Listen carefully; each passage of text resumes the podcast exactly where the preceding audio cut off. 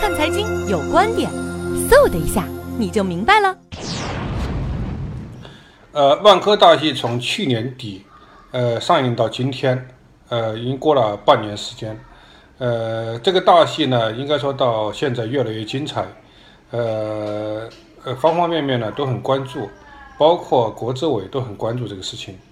呃，我觉得这是好事。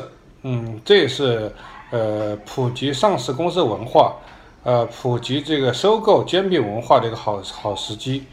呃，但是我觉得首先呢，应该把这个事情呢，我们把它鉴定界定为一个法律规则之内的一件事情。啊，我看有有些亲有些呃观点呢，把它上升到政治高度啊，呃或者道德高度去讨论这个问题，我觉得没有必要。咱把这个问题啊，要限定于法律框架之内。那么就这个框架之内而言，我觉得呃万科的事件发展到今天为止，我看前两天这万科还开股东大会。啊，呃，要说，呃，首先是否决了这个董事会、监事会的报告，呃，这在上市公司历史上是很少见的。呃，作为一个企业家，呃，一个非常成功的企业家，王石呢，嗯，遭遇这样的尴尬本身，我觉得他自己要检讨啊，自己要检讨。更何况前两天宝能和华润都说要提议召开临时股东大会，要罢免呃现有的万科的管理层、呃董事会、监事会。那么这些尴尬本身呢，我觉得。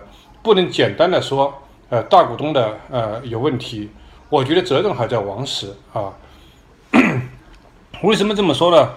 呃，从开始是宝能介入啊，那么这个时候我看这个王石的言论呢，呃，首先指责呃宝能公司呢，他的老总啊姚振华啊是卖菜的啊，这个信用不够等等。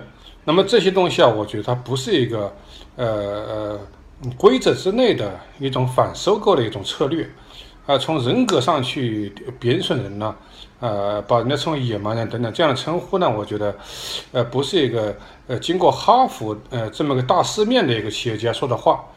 那么接下来呢，我觉得他呃呃更加愚蠢的做法就是把华润也得罪了。应该说这些年华润是他的这个大股东啊，大老板啊。华润作为第一大股东，一直支持王石工作。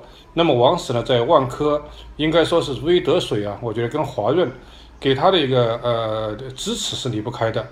那么在反收购当中呢，理应是把华润呢紧紧团结在一起。但是我们看到这个近期的发展来看，王石在这个过程当中，整个就没没有把华润放在眼里啊。最后呢是这个反目成仇了，结果是还啊。引进深地铁啊，应该应该来说呢，从经济利益上看，它可能是有利于这个华润的，因为华润它毕竟是个战略投资者嘛，对吧？应该好好沟通，我觉得完全可以达成一种妥协，或者获得华润的支持。但是结果来看，呃，就闹掰了。所以我觉得整个过程当中呢，王石跟大股东的沟通能力、沟通协调，呃，是不够的。呃，可能原因呢是他自己呃自视清高啊，自以为自己很成功啊，没有把这些大股东啊啊放在眼里，所以导致呢今天的尴尬局面。那么在我的看来呢，呃，下一步的走势啊，呃，王石应当是出局的。我觉得闹到现在为止，呃，从表象上看，王石他本身也不太呃符合一个现代呃企业家、现代职业经理人呃应当有的一种。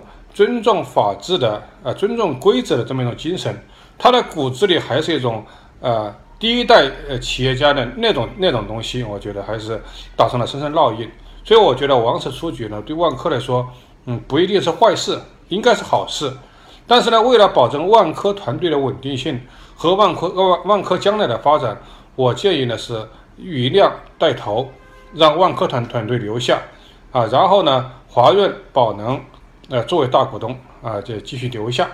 那么这样的构架呢，我觉得既有有利于万科的长远，呃，也有利于万科的短期的这个利益。那么对于保保证上市公司的大中小股东的利益啊，我觉得是有好处的。啊，谢谢。